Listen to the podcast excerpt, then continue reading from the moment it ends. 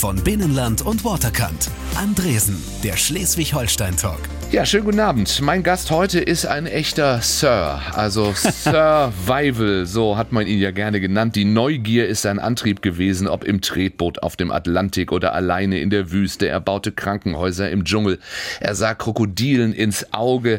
Auf all das blickt er zurück von seiner alten Mühle hier bei uns in Schleswig-Holstein in Rausdorf und ich freue mich sehr, dass er das heute Abend mit mir tut. Rüdiger Neberg ist mein Gast. Schönen guten Abend. Guten Abend zusammen. Schön, dass Sie da sind. Müssen Sie sich manchmal selber kneifen, wenn Sie sich überlegen, was Sie alles erlebt und auch überlebt haben? Ja, das hat äh, mich dazu bewogen, dass ich an Schutzengel glaube. Denn äh, oft habe ich mir gesagt, mein Gott, habe ich ein Glück gehabt. Ja. Wann kam der, der Gedanke an den Schutzengel zum ersten Mal? Der kam ganz krass, als mein Freund am Blauen Nil ermordet wurde vor meinen Augen und die Kugeln, mehrere Kugeln von zwölf Angreifern, die mir zugedacht waren, nicht getroffen hatten. Ja und dass ich mich zur Wehr setzen konnte und entkommen konnte und die Täter später gestellt habe. Auch darüber werden wir noch ein bisschen ausführlicher sprechen, über vieles, vieles. Schön, dass Sie da sind. Wer den Namen meines heutigen Gastes hört, der denkt vielleicht auch gleich äh, ja, an den Verzehr von Insekten. Die werden einem auf einmal überall als nahrhafter Proteinsnack angeboten. Er hat schon vor Jahren gesagt, wie schmackhaft die Dinger sind. Rüdiger Neberg ist bei mir. Was schmeckt besser, eine Made oder ein Regenwurm? Die Made, einwandfrei, die ist beinahe eine Delikatesse. Ist es so, ja? Ja. Können Sie den Geschmack beschreiben? Ähm, fettig, cremig. Äh, das geht so runter. Der Wurm, der hier, je nachdem, woher man ihn genommen hat, aus dem Sand oder aus dem Misthaufen, schmeckt er eventuell sandig oder er schmeckt nach Mist. Ja, Sand ist Aber das kann man runterschlucken. Letztlich sind das alles irgendwo Nährstoffe, ja. Proteine. Und es lässt einen alt und gesund werden, offenbar, oder? Vielleicht liegt das daran, dass ich so alt geworden bin. Ein Mann äh, mit Ihren Lebenserfahrungen. Es ist schwer, das in ein paar Zeilen zu pressen. Es ist so, Herr Neberg, wir machen in dieser Sendung immer eine Selbstvorstellung. Das heißt, der Gast stellt sich selber vor. Mhm. Und ich sage immer, damit er nicht äh, mühsam nach Worten suchen muss, schreibe ich das schon mal auf. ich habe hier einen Text. Ich weiß nicht, möchten Sie ihn vorlesen? Soll ich es lesen? Sagen Sie mal. Hier ist das. Nicht vorher lesen, Herr Neberg. Nicht vorher lesen. Ach so. Ja, ja. Ja, ob ich das dann so fließen kann. Ja. Ich versuch's mal. Versuchen Sie mal, sonst helfe ich aus. Ja, mein Leben ist ein Leben in Aktion, in Action, ein knackiges Leben. Also fernab auf jeden Fall aller Langeweile und das war schon immer mein Credo. Ich wollte lieber kurz und knackig als lang und langweilig leben. Mein Name ist Rüdiger Neberg. Ich wurde 1935 in Bielefeld geboren und habe mir meinen Beinamen Survival hart erarbeitet. Doch eigentlich bin ich Konditormeister. Ich war viele Jahre in Hamburg selbstständig. Ich hatte 50 Mitarbeiter, aber der Beruf hat mich zwar gut ernährt, der Laden lief und der brummte, aber ich fand dort keine Erfüllung. Äh, von den Torten hat es mich immer mehr hingezogen zu den Torturen und ich war froh, dass ich super gute Mitarbeiter hatte und jedes Jahr ein paar Monate verschwinden konnte irgendwo im, im Abseits der Erde. Meine früheren Reisen orientierten sich alle noch an Straßen, an Zivilisation, bis ich in den 60er Jahren auf das Thema Survival stieß. Ich spürte von dieser Sekunde an, das war genau das, was ich auf meinen Reisen immer vermisst hatte, wenn ich mich nicht fortwagte von den Straßen, wenn ich meinte, meine Ausrüstung ist nicht komplett, mit Survival habe ich mich in die Lage versetzt, ohne alles wie ein Ausgeraubter, der nur noch eine Badehose hat, 1000 Kilometer ohne Hilfsmittel klarzukommen. Ja. Ich habe gelernt, wie ich unbekannte Pflanzen auf Genießbarkeit teste, wie ich meinen Wasserhaushalt reduzieren kann und ähm, wie ich einfach einer Verfolgung entkommen kann. Ja, und ich muss das kurz erklären. Herr Neberg ist schon längst vom Text weg. Er liest überhaupt nicht mehr das, was ich aufgeschrieben habe. Der ist so im Element. Der erzählt jetzt von sich selbst, weil er möchte nicht, dass jemand anders sagt, was, was äh, Sache ist. Ich gucke aber mal, äh, was ich noch vergessen habe. Kein Problem, kein Problem. Wir werden über alles reden. Ich lese mal vor, was ich geschrieben habe. Ja. Oder? Ähm, Mein Erfahrungsschatz, meine Geschichten, ja meine Inspiration, die hätte wahrscheinlich für drei Menschenleben gereicht. Doch dieses Fernweh, dieses Austreten aus der Komfortzone, das steckt einfach tief in mir drin, das ist angeboren. Auch die Neugier. Einer meiner Antriebe war sicherlich die Rückbesinnung auf die Urinstinkte. Kann ich als Mensch genauso überleben wie ein freilebendes Tier? Herr Neberg nickt. Eine andere Motivation war für mich, sich für die Menschenrechte einzusetzen, sei es für die Yanomami-Indianer in Brasilien oder aber für die islamischen Mädchen, die unter Genitalverstümmelung leiden. Dafür habe ich den Atlantik spektakulär überquert, habe mich vom Udo Lindenberg besingen lassen, habe 25 bewaffnete Überfälle überlebt, zig Vorträge gehalten und mir den Respekt vieler mit meiner menschenfreundlichen und offenen Art verdient. Jetzt bleibt mir nur noch ein Traum, den ich mir tatsächlich nicht erfüllt habe, mit sechs Cobras im Hansa-Theater aufzutreten. Das war mein Text jetzt. Und Sie haben vollkommen recht, das, das kann es nie treffen, einfach so eine A4-Seite. Aber so sind die Regeln Doch, in dieser Sendung. Aber im Großen und Ganzen stimmt es schon, oder? Sie haben super getroffen, ja, ja. Mama, ich möchte zu jedem Satz noch was dazu setzen, schon, noch ne? so ein Superlativ. Ja. Sie ja. haben noch ganz viele Möglichkeiten für Superlative heute. Warum sechs Cobras im Hansa-Theater? Reicht nicht eine. Eine wäre langweilig gewesen, das ist so die Norm. Eine hat man unter Kontrolle. Aber wenn man da so einen Halbkreis von sechs Kobras, die alle gesund und munter sind, vor sich hat, dann äh, muss man ganz anders aufpassen. Das könnte ich heute gar nicht mehr, denn man weiß ja nie, wann eine Lust hat, mal ordentlich zuzuschnappen. Das Hansa-Theater ist sehr äh, überschaubar von der Größe. Das heißt, wenn die schnappt, dann ist aber Reihe 1 bis 3 in Gefahr. Äh, ja, und das wollte ich ja in einem Glaskäfig machen, Ach so. damit die Gefahr ausgeschlossen war. Aber damals war ich jung, als ich dem Hansa-Direktor das vorstellte und der war offensichtlich gegen Giftschlangen. Hätte ich eine schöne Boa gehabt und eine unbekleidete Frau, dann hätte er zugestimmt. Aber bei Cobras hat er gepasst. Also wenn wir darauf verzichten müssen. Ich gucke mal, ob ich Sie unter Kontrolle bekomme heute Abend, Herrn Deberg. Ist es richtig, dass Sie im Alter von vier Jahren schon Ihre erste Survival-Tour gemacht haben? Ich erinnere mich daran nicht richtig, aber meine Mutter hat mir das ein Leben lang vorgehalten. Da bin ich äh, quer durch Bielefeld gelaufen. Ich wollte meine Großmutter besuchen. Die hatte immer so tolle Trockenäpfel. Das war vor dem Krieg und äh, sowas gab es nicht. Und dann bin ich losgestiefelt und habe mich aber doch irgendwo verlaufen und dann wurde ich müde, habe mich in einen Rhododendronbusch verkrochen, den meine Mutter mir bei jedem Spaziergang, wenn wir dort herkamen, wieder zeigten. Und morgens fand mich die Polizei und brachte mich zu meinen Eltern nach Hause. Dann hat meine Mutter sehr gut auf mich aufgepasst und ich musste mich lange beherrschen. Dann war ich schließlich 15, 16, 17, war Bäcker geworden. Das war meiner Jugend geschuldet, dem ständigen Hunger in der Nachkriegszeit, dass ja. ich den Beruf ergriffen habe. Sie sind in Bielefeld geboren. Sie sind mit Ihrem Vater dann in der Nazizeit nach Polen oder erst versetzt in ja. Anführungszeichen worden, waren dann in Dänemark äh, nach dem Krieg. Interniert zwei Jahre. Ja. Und dann kamen wir zurück.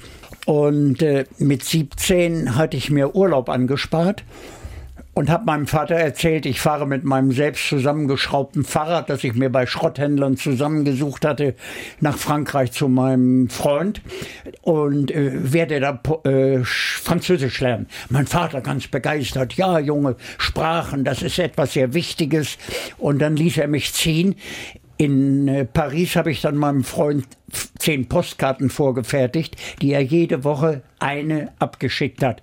Und ich bin in Wirklichkeit durchgeradelt nach Marokko, um Schlangenbeschwörung zu lernen. Ich hatte schon als Kind immer so ein Faible für Schlangen. Ja, warum wollten Sie das? Warum wollten Sie Schlangen beschwören? Ich wollte einfach sehen, wie sowas funktioniert. Wie es grundsätzlich funktionierte, wusste ich. Und ich wollte ja im Hansa-Theater äh, mit gesunden Tieren auftreten. Ich hatte mit dieser Absage nicht gerechnet, weil das fürs Hansa-Theater noch nie da gewesen ist. Und dann hatte ich zwölf Cobras bestellt in Kalkutta. Das war damals noch äh, nicht illegal zwölf Kobras, weil ja die Kobras sich, die Schlangen sich immer häuten und wenn sie in der Häutung sind, sie nicht gut zu handeln. Ja, also man muss immer eine Ersatzschlange quasi auch Ersatzschlangen. haben. Ja, ja. Jetzt hatte der Händler pünktlich geliefert.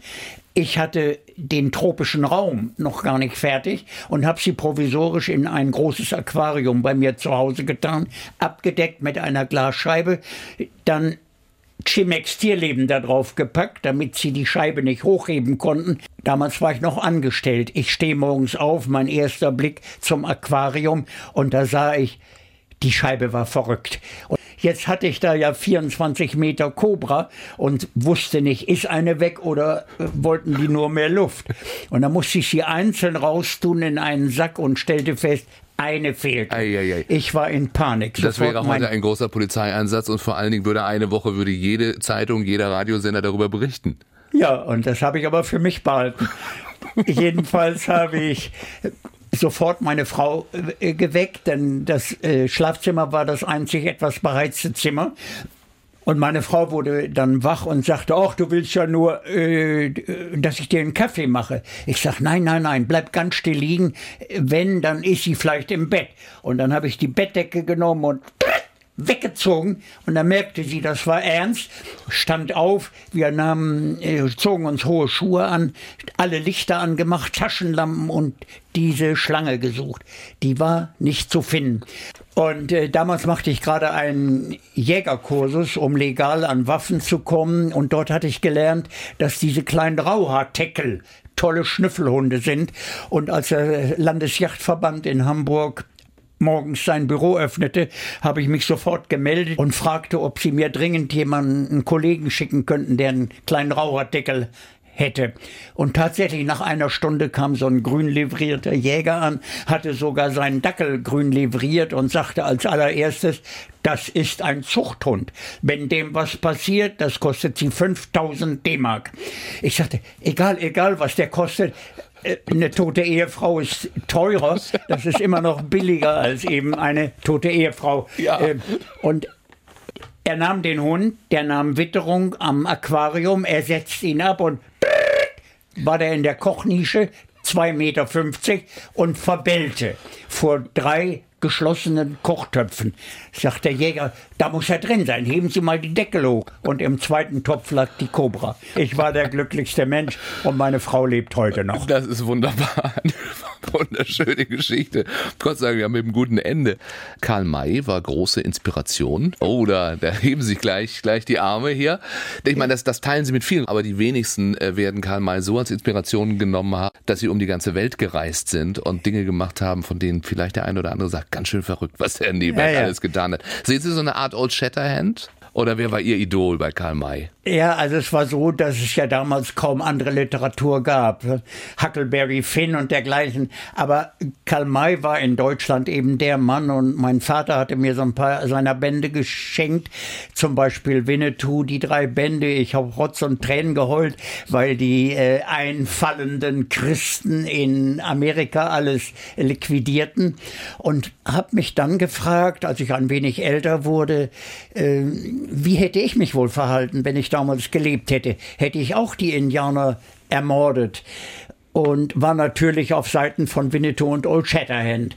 Und dann kam ich nach äh, Brasilien im Jahre 83 und. Und haben sehr viel für die Indianer dort getan. Ja, ja, und da erlebte ich genau das, geschah immer noch. Das ja. allerletzte große indianische Volk Amerikas wurde fast ausgerottet. Es äh, wurde von einer Armee von Goldsuchern bedroht ja, und da und haben hatte sie ein Eindringliches, äh, Großartiges geleistet und das Schicksal dieses Volkes ja auch wirklich äh, positiv äh, beeinflusst.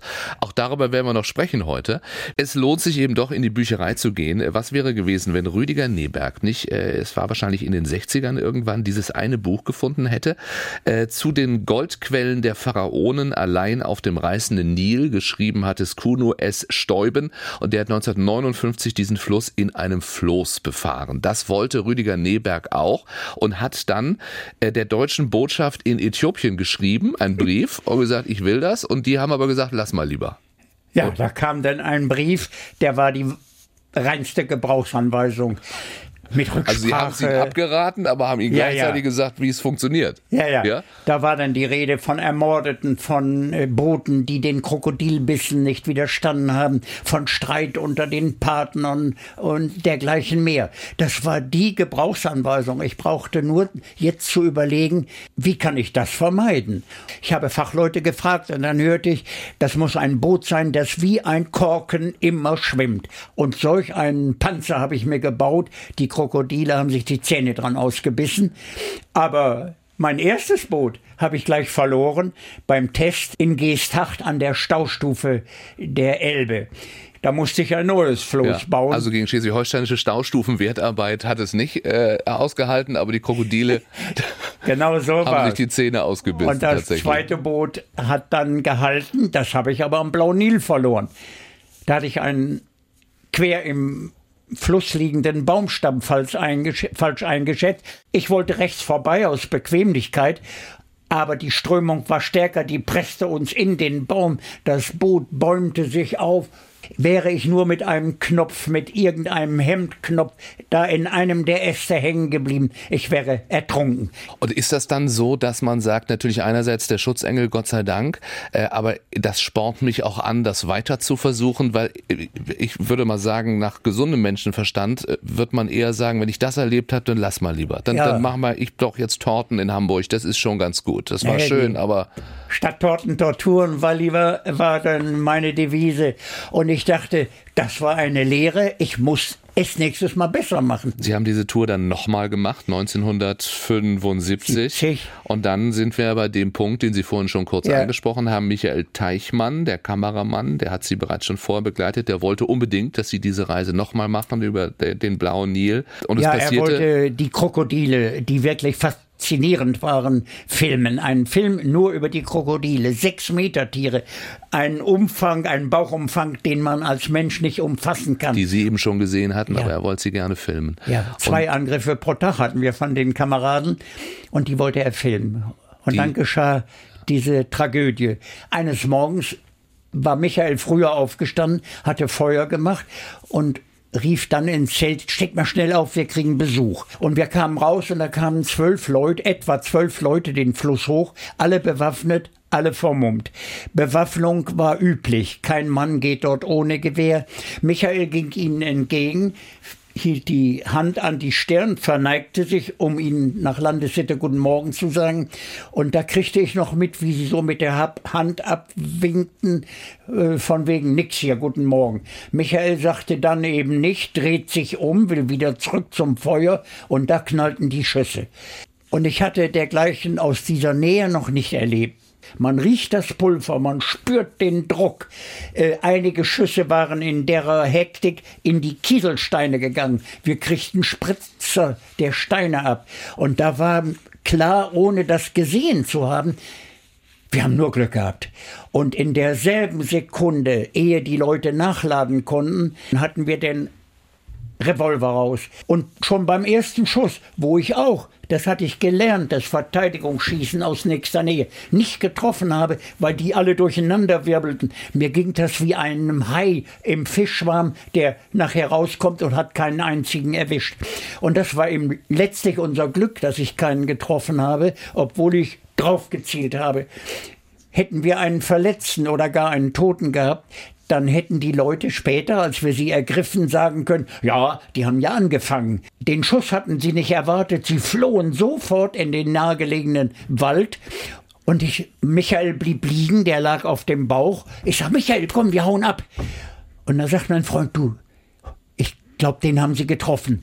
Der liegt die ganze Zeit schon so. Und ich hatte immer gedacht, so im Nebenwinkel hatte ich ihn ja gesehen, er liegt in Deckung. Ich kroch hin, stoße ihn an und da merkte ich, der ist tot. Ich habe nur noch seinen Revolver abgerissen. Wir sind in den Fluss gesprungen, das hinter dem Boot hängend, die ersten zehn Meter, dann rein und weg. Fünf Tage gepaddelt, Tag und Nacht. Aber wir sind entkommen. Und auch das hat Sie nicht zum, zum Aufgeben bewegen können. Ja, äh, ich habe ja dann doch das Motto, ich muss das besser machen und habe mich immer mehr mit diesem Thema Survival befasst, das damals aus den USA ja zu mir gekommen war. Und ich merkte, genau das, ich muss funktionieren wie jedes freilebende Tier. Mhm. Und das kann ich. Ich war der Spinner der Insektenfresser, das haben sie mal gesagt, ähm, weil die Menschen sie so gesehen haben. Bekannt geworden sind sie so richtig durch den Marsch durch Deutschland. Das war Anfang der 80er Jahre, der eigentlich ja Training war für mehr. Und äh, sie sind von Hamburg nach Oberstdorf äh, gelaufen. Das alleine schon eine Leistung, aber waren quasi nur ausgestattet mit einem Insektenstab. Also haben gesagt, ähm, ich laufe den weiten Weg. Einen deutschen Grabstock, wie eine Eins, eine Astgabel, die man wie ein Flug benutzt, um schneller an Nahrung zu kommen. Um Insekten zu pflücken, ja. sozusagen. Um Würmer ja, auszugraben. Also nicht mal ein Apfel auf dem Weg war erlaubt. Sie haben wirklich sich auf. Naja, wenn er an der Straße gewachsen wäre, dann schon. Aber ich hatte mir selbst auferlegt, nicht stehlen, nicht wildern. Ich wollte wissen, wie lange ich ohne Nahrung und mit einer äh, banalen Ausrüstung klarkomme, wie ja. lange ich da funktioniere. Das war für Sie ja auch ein Experiment. Also wie viel ja. Überwindung kostet das und woher bekommt man vor allen Dingen auch das Wissen, was, was man essen kann und was nicht? Aber die tollste Erfahrung war, dass nach drei Tagen kein Hungergefühl mehr da war. Ne? Ich war cool und gelassen und die ersten Tage, als ich das Fett reduzierte, als der Körper davon lebte, da wurde ich sogar beschwingt, leichter. Ich fühlte mich sauwohl. Und dann ging es an die Muskulatur, etwa nach einer Woche. Und äh, da wurde ich ein wenig langsamer von vielleicht 50 Kilometern am Tag auf 30, 35. Und äh, ganz zum Schluss da ging es dann an die Substanz, an das Gehirn. Aber nach einer Weile war der Kreislauf in Gang mhm. und dann ging es weiter. Die 1000 Kilometer habe ich locker geschafft und jedes, jeden Tag ein Pfund Lebendgewicht verloren. Als ich dort ankam, waren 25 Pfund weg. Ich war geschrumpelt zu meinem eigenen Leichnam. Ich sah aus äh, wie eine Mumie. Ja. Damals war ich, glaube ich, 40. Also die Neberg-Diät ist jetzt nicht unbedingt empfehlenswert für doch, unser Eins. Doch. doch. Ja, aber wollen wir wie eine Mumie aussehen am Ende? ja, man foltert sich ja dann das gesunde Aussehen wieder an. Ach so, weil man kann danach richtig zuschlagen wieder so. Gesehen. Ja, das habe ich nicht getan. Da war mir der Ra Rat des Arztes wichtig und in Erinnerung, fang langsam an. Langsam wieder. Und die Bayern haben mich dann verwöhnt mit einem halben Liter Milch und einer Brezel. Immerhin. Äh, Sie haben das ja auch gestressten Managern quasi empfohlen. Sie haben richtig Kurse gegeben, wo man auch sagt, so wie, wie könnt ihr in der Natur überleben und was, was könnt ihr daraus für euren Alltag lernen? Was könnte ich denn daraus lernen? Ja, dass man viel mehr kann, als man sich normalerweise zutraut. Man muss es nur wagen. Aber natürlich fehlt immer eine Motivation. Entweder ist man zu dick oder der Beruf äh, langweilt ein, man will vielleicht mal was ganz anderes machen. Ähm, ich hatte ja auch Motivationen, warum ich die Indianer verteidigt habe. Ich bin Augenzeuge der Verbrechen geworden. Mhm. Genau wie bei dem Thema, auf das wir noch kommen, weibliche Verstümmelung, Genitalverstümmelung. Ja. Das habe ich gesehen.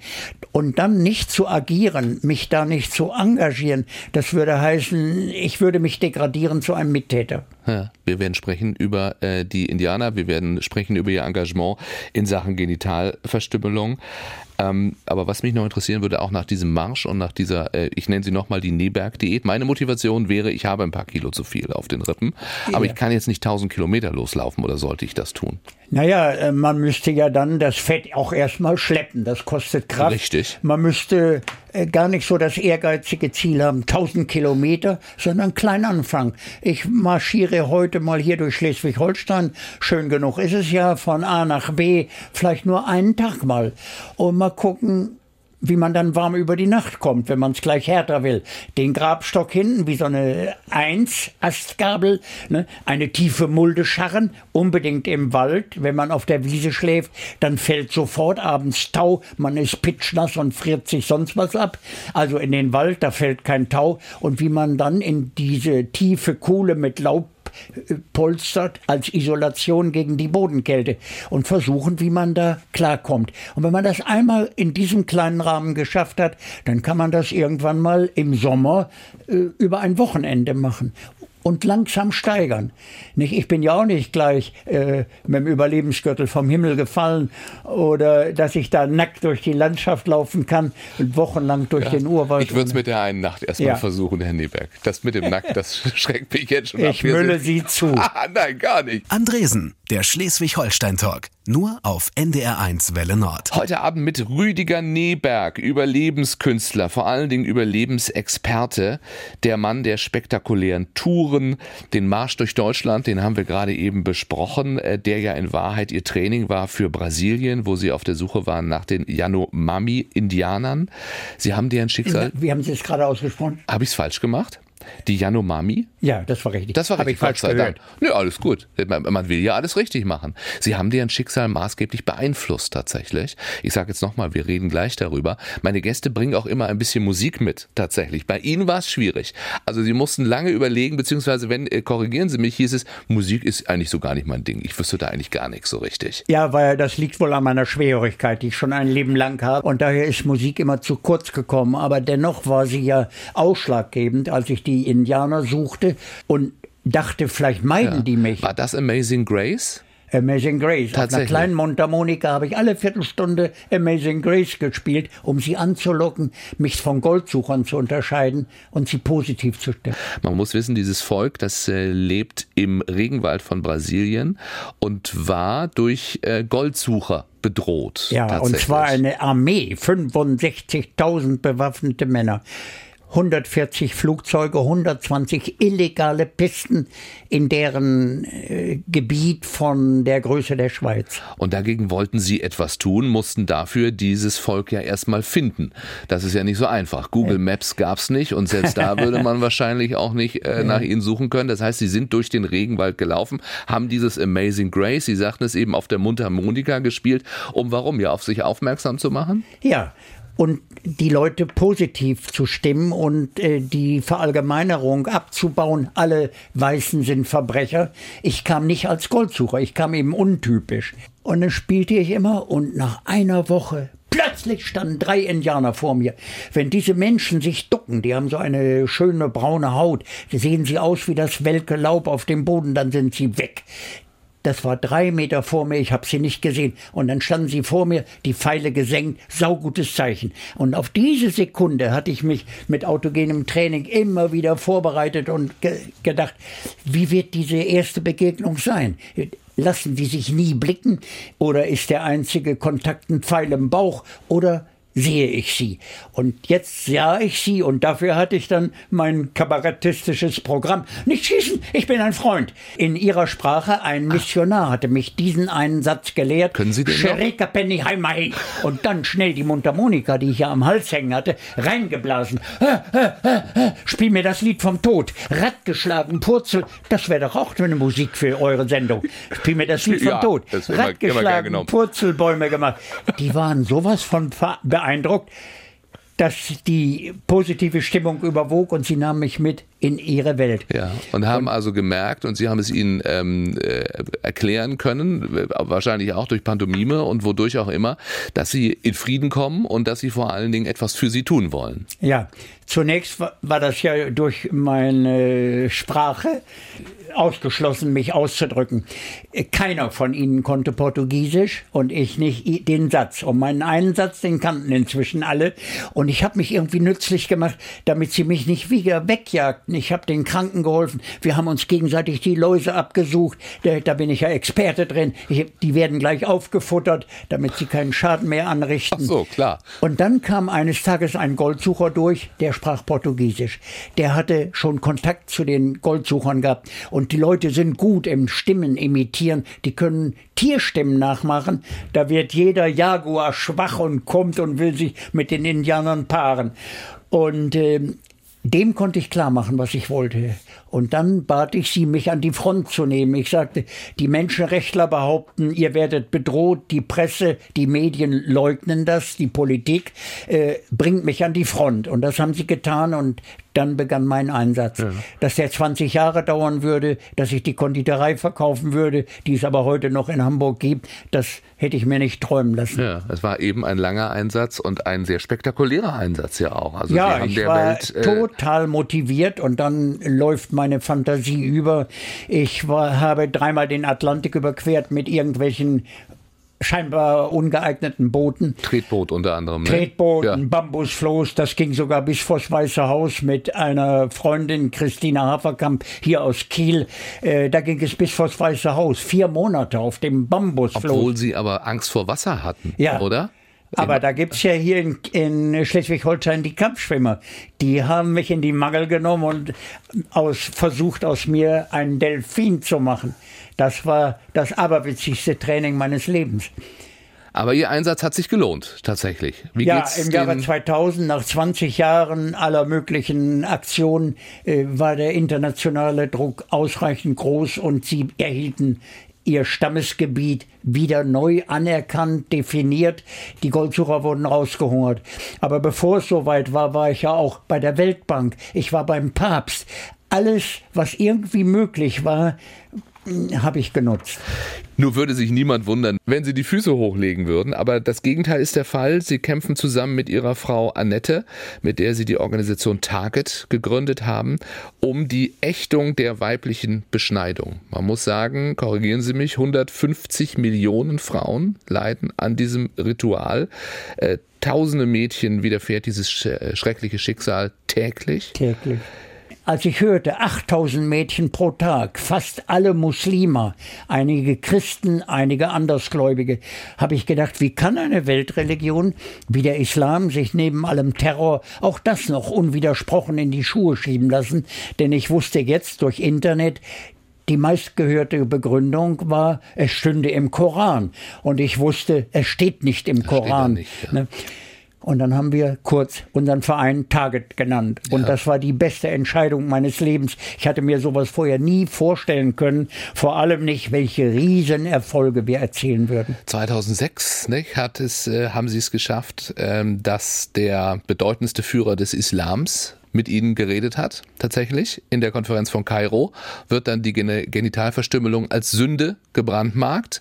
Das muss ihnen viel bedeutet haben. Ja, es war eine internationale Gelehrtenkonferenz in der Asa zu Kairo, das kann man nur vergleichen mit dem Vatikan der Katholiken. Und der höchste Mann, der Großscheich El-Azhar und sein zweiter Mann, der Großmufti Ali Juma, haben sofort die Idee gut gefunden und die Konferenz erlaubt. Ich war der Einladende mit Annette und der Großmufti Ali Juma war so begeistert von der Idee, dass er die Schirmherrschaft übernommen hat. Und da war klar, da kommt auch jeder. Und dann nach zwei Tagen der Diskussion, wo wir auch Befürworter der Verstümmelung eingeladen hatten, äh, wo wir Ärzte eingeladen hatten. Da hat der Großmufti erlaubt, was noch nie in der ASA geschehen ist, dass Annette vier Minuten Film zeigen durfte, die, den sie unter Herzklopfen und Albträumen bis in die Gegenwart gedreht hat damals, um die Verantwortlichen damit zu konfrontieren. Also wo eine solche Genitalverstümmelung gezeigt ja. wird dann, ja einen unbekleideten Frauenkörper, an dem so hantiert wird, ja. das hat er erlaubt. Dieser Mut ist so unglaublich, dass wir uns in Demut vor diesen Leuten verneigt haben. Sie haben sich das angeschaut, sie haben feuchte Augen gehabt, denn sie haben ja fast alle Selbsttöchter. Und dann kam der, Entschlu der Beschluss, die Fatwa, weibliche Genitalverstümmelung, ist ein strafbares Verbrechen, das gegen höchste Werte des Islam verstößt. Nun kann man das ja beschließen tatsächlich, aber es ist eben auch eine Tradition, die äh, viele, Jahre ja, viele alt tausend Jahre eben ja. gelebt wurde, bis aufs Schrecklichste. Sie haben dann die Karawane der Hoffnung gestartet äh, mit zwölf Kamelen und 100 Fahnen. Wie haben die Menschen auf sie reagiert? Das war in Mauretanien und die Idee des dortigen Muftis, des höchsten Religionsgelehrten, er hat die Bilder von Annette gesehen, hat sofort alles zur Sünde erklärt, hat gesagt, druckt das auf Fahnen und marschiert in die Oasen. Ich gebe euch noch ein Schriftstück mit und verkündet diese tolle Botschaft, die für unser Land historisch war. Und das Tolle war, wir als Fremde kommen dahin mit einem Thema, das für diese Menschen tabu ist. Und wir reden darüber, haben das groß auf der Fahne stehen. Wenn wir in die Oasen einmarschierten, dann standen die schon Spalier. Die Schüler standen in Reihe und Glied und sangen Lieder und sagten Koranverse auf. Und nirgends bis heute, 19 Jahre lang, haben wir irgendwo einen ernstzunehmenden Gegner getroffen. Nur Zustimmung. Und das ist genau wie ich den Islam erfahren habe. Und ich bin auch sicher, wir kriegen den Brauch noch beendet. Es dauert leider länger, als man denkt, denn es ist ja 5000 Jahre in die Köpfe gehämmert worden. Sie haben so vieles ja schon erreicht und haben gerade eben gesagt, da ist noch dieses eine Ziel. Ja, es dauert doch länger, das in die Köpfe der Leute zu hämmern und ich habe nur noch ein Ziel und ich stehe total unter Druck und muss mich sehr beeilen, weil man neben sich neigt. Ich möchte das, was dort beschlossen wurde, verkünden lassen am allerheiligsten Ort des Islam und das wäre in Mekka an der Kaaba, ein großes Transparent über dem heiligen Platz, wo der Islam sich zu seinen Werten bekennt, dass diese Sünde, die man Mädchen antut, nicht akzeptiert wird oder man kann sich nicht mehr Moslem nennen. Denn wenn es Aber, da hängt, dann wissen es quasi alle auch, ja, oder? Ja, da kommen vier Millionen Pilger jedes Jahr hin. Und wenn dort diese Botschaft verkündet wird, weiß es jeder, bis in die letzte Hütte. Wir bewundern den Mut des Rüdiger Neberg und ich wünsche Ihnen so, dass das funktioniert, dass auch dieser Kampf äh, zu tatsächlich dem Ende führt, das wir auch schon im Fall der Indianer in Brasilien erreichen konnten. Wir möchten äh, noch ein bisschen über den, ich sage jetzt mal, allerheiligsten Ort für uns sprechen, nämlich über Schleswig-Holstein. Und das ja, machen wir gleich. Eine gute Idee. Rausdorf, äh, Sie sind in einer Mühle dort tatsächlich, ja. ja. Gibt es einen Ort in Schleswig-Holstein jetzt mal abseits dieser Mühle, der bei Ihnen ganz besondere Erinnerungen weckt? Natürlich ganz anders, als ich jetzt erwarten. Das ist äh, Eckernförde bei den Kampfschwimmern. Ach so, ich hätte gedacht, die, die Schleuse in Gisthacht. Ich, ich, hätte gedacht, die Schleuse in Geesthacht, wo ihr erstes Boot damals. Ja, so äh, gibt es viele Orte, die aber nicht wegen der Schönheit äh, mich äh, fasziniert haben, sondern wegen des Besonderen. Geesthacht hatten wir schon angesprochen. Ja, und in aber dann eben Kampfschwimmer die, ja. äh, war die andere Nummer. Ne? Die, die ihnen gezeigt haben, wie man äh, auf dem Meer tatsächlich überleben kann ja, und wie man auch die Angst vor Wasser verliert, denn sie sind einfach mal ein paar Mal über den Atlantik geschippert auf, genau auf Gefährten, so. mit denen kein Mensch auf diesen aber Ozean gehen würde. Ansonsten fühle ich mich eben da bei Trittau in diesem Rausdorf wohl. Da habe ich ein Grundstück erwerben können. Äh, das ist mein eigenes Naturschutzgebiet. Es ist riesig, fünf Hektar. Fünf Hektar, das ist ja. Erlensumpf, Bach, Teiche, äh, da ist die Natur pur. Wildschwein, Rehe, äh, Bisam, Eisvogel, Ringelnattern. Mein Traum. Das ist auch ganz gutes Übungsterrain eigentlich. War es. Früher hatte ich 100 Quadratmeter abgezäunt. Da war mein Übungsgelände. Und jetzt gehen Sie manchmal noch in Ihren großen Garten und bleiben einfach über Nacht draußen? Sowas mache ich manchmal, ja. ja. Unterm Busch Hängematte im, im Sommer und äh, im Winter Zelt mit Schlafsack. Und Insekten essen? Das ist vorbei, denn seit drei Jahren brauche ich ja nicht mehr auf die UNO einzuwirken. Da hat man erklärt, die UNO und die WHO, Weltgesundheitsbehörde, 2000 Insekten sind die Zukunftsnahrung. Hallo, das habe ich genossen mit meinem Teichwasser, lebenden Wasserflöhen, lebenden Mückenlarven, das prickelt wie Sekt. Das prickelt immer noch, das prickelt das nach. Das prickelt immer noch. Ja, gut. Ja, aber wenn es doch jetzt, wenn selbst die UNO sagt, dann müssten Sie doch jetzt gerade erst recht Insekten essen. Jetzt, wenn die UNO sagt, wir sollen das, hören Sie auf in ja, Rausdorf, oder? Wissen Sie, was jetzt mein Ziel ist? Ich habe nachgeguckt in dieser Liste der 2000 Insekten und die Zutaten für meinen Sekt waren nicht genannt. Wasserflöhe, Mückenlarven. Das kostet mich wieder 40 Jahre, die Leute zu überzeugen. Das heißt also, Sie wollen, wenn wir jetzt, ich meine, gibt es ja viele in Schleswig-Holstein, einfach auch mal so ein bisschen greifen und in den Mund stecken. Ja, ja. ja. Besser Probieren als ein Prosecco. geht über Studieren. Mhm. Alle Leute werden nach Schleswig-Holstein kommen und die Wasserflöhe vernichten. Sind die hier besser als woanders, die Wasserflöhe? Nee. Nein. Also wir können jetzt nicht sagen, das ist eine schleswig-holsteinische Spezialität. Nein. Gibt es denn irgendwas hier in Schleswig-Holstein, wo man sagt, das schmeckt hier besonders gut? Nein. Nee.